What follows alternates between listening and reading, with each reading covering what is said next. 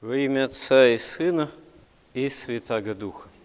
Евангельская истина нашего спасения во Христе, она не включает в себя чего-либо недоступного для человека, для человеческого ума и сердца. Она является, эта истина во Христе, совершенно очевидной, можно сказать, кристальной и прямо даруемой по великой божественной любви человеку для спасения и восприятия.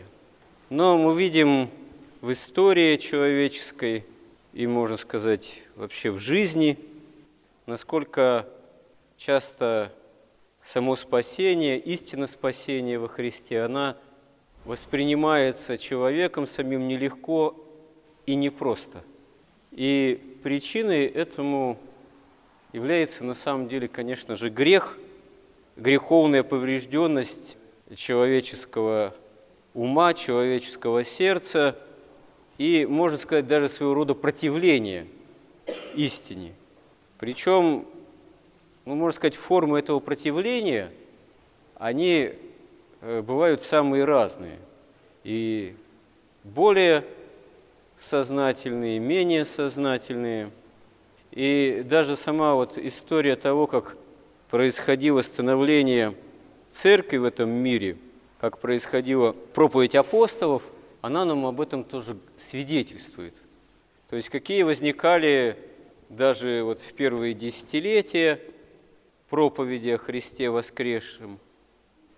Ну, в первом веке ереси уже первые – соблазны, преткновения в тех даже ну, уже имеющих место быть церковных общинах, история которых насчитывала всего-то, может быть, десяток другой лет. И тем не менее, проходит там, может быть, четверть века, а после первого возглашения истины о Христе воскресшем вдруг в тех или иных народах, в тех или иных церковных собраниях уже обретаются некие ереси, некие заблуждения. Так что апостолам, в особенности апостолу Павлу, который проповедовал язычникам, приходится и скорбеть, и обличать тех, кому он, казалось бы, сравнительно недавно во всей чистоте истину спасения во Христе проповедовал. И ну, человеческий ум, он плане тоже такой греховной поврежденности он настолько изощрен, что порой избирал в качестве преткновения, казалось бы, даже такие вещи, ну, малосовместимые. Вдруг кто-то начинал проповедовать о необходимости соблюдения закона Моисеева среди христиан, и эта мысль вдруг оказывалась соблазнительной. Одновременно с этим вдруг там, где мысль о соблюдении закона ветхозаветного оказывалась соблазнительной, вдруг являлись примеры такого уклонения в блуд, разврат там языческий, что даже как-то странно, а как это могло быть совместимо с мыслью об исполнении формального такого закона, еще ветхозаветного, с таким, в общем-то, языческим изощренным блудом.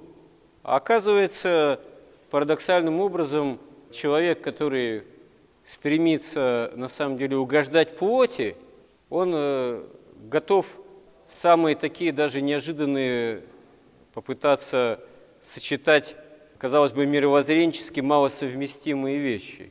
Ну, это, собственно говоря, понятно, если вдуматься, потому что легко вооружиться некой формальной буквой, формальным правилом. Ну, вот, например, я соблюдаю закон Моисеев, а живу как хочу. То есть как бы внешне формальное соблюдение некого закона, что, казалось бы, уже гарантирует мне некую духовную безопасность, так сказать, спасение якобы, при том, что что хочу, то и творю, угождаю плоти. Действительно, это в каком-то смысле соблазнительно – Вроде как и человек верующий и заведомо спасенный по принадлежности к букве некого закона, а в то же время могу будучи внешне принадлежащим к некому избранному обществу, о Господи, жить как угодно. И вот апостолу, апостолам, апостолу приходилось это такое соблазнительное заблуждение обличать. Апостол говорит, что к свободе призваны вы, братья, но только чтобы эта свобода не служила угождению плоти. А если речь идет о законе, говорит апостол, то на самом деле весь закон можно свести к одному «возлюби ближнего своего, как самого себя, всем сердцем своим». Действительно, это так, потому что это еще ветхозаветная заповедь «возлюби Господа Бога твоего всем сердцем, всем помышлением твоим и ближнего своего, как самого себя». Просто дело в том, что без помощи Божией, без ответной любви к Богу, без следования заповедям Божьим невозможно ближнего научиться именно таким образом любить, потому что это очевидным образом не человеческих сил дело. Только если ты Вадим Духом Святым, если ты имеешь полноту благодати, ты можешь истинно относиться с божественной любовью, вообще по любви к ближнему своему. А одними человеческими силами это невозможно. Это возможно именно только с помощью Божией. Почему и апостол говорит, что если вы действительно водимы будете Духом Святым, то в таком случае вы не можете угождать плоти, потому что одно другому противоречит. Дела плоти, говорит апостол, они известны.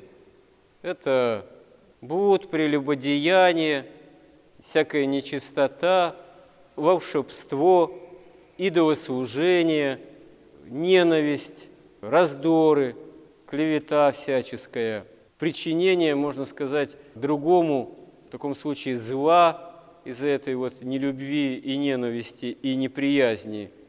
Вот. И пьянство, и блуд, опять же.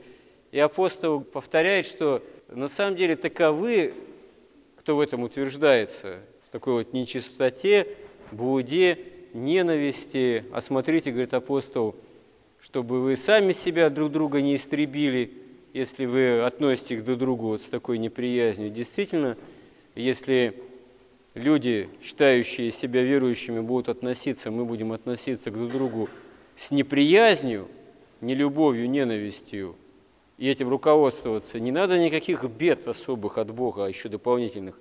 Не надо войн, землетрясений, стихийных бедствий. При таком отношении человек сам себя способен истребить, извести.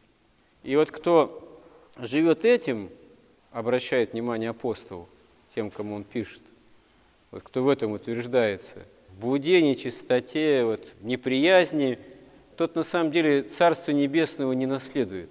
Это совершенно очевидные вещи.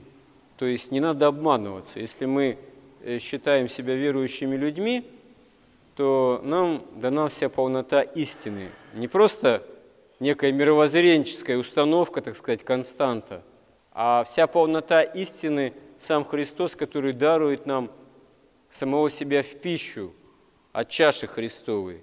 Что такое божественная литургия? Просто молитвы к причастию прочитали, список грехов принесли. Вот, вот перекрестить здесь умеем. Да это, на самом деле, пусть каждый день совершается одна из самых, можно сказать, таинственных и в этой таинственности страшных вещей. Потому что сам Бог, сам Христос, ставший человеком – и за нас проливший кровь на кресте, дарует здесь себя в пищу нам под видом хлеба и вина свои тело и кровь. Выше этого, больше этого, ценнее этого, важнее этого, в этом смысле страшнее этого ничего нет. Мы это помним, когда здесь собираемся, к чаше Христовой подходим, а порой озабоченные разными тоже обстоятельствами, кто все молитвы не успел прочитать, сил не было, кто в гостях был, салат с майонезом, где яйцо съел. Господи, помилуй, какая, так сказать, непреодолимая, неразрешимая вещь. Что же теперь делать, причащаться или нет с этим салатом, с этим яйцом в майонезе, так сказать? Что делать, как быть? Наверное, священник решит за меня. Ему, как говорится, власть дана решать и решить. Вот он это яйцо в майонезе должен развязать, разрешить или не допустить меня до причастия. Вот ведь дилемма же какая, а? Что мы решаем порой, какие вопросы мы ставим перед Господом.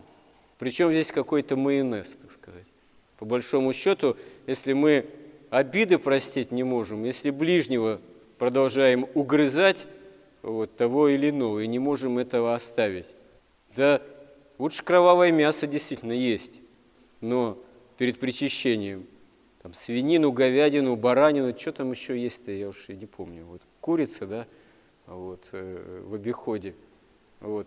Лучше это все вместе в одну тарелку сложить, вот, и без 15 минут полночь съесть перед причащением, чем ближнего угрызать или обиды не прощать и никак, так сказать, с этим не желать расстаться. Вот.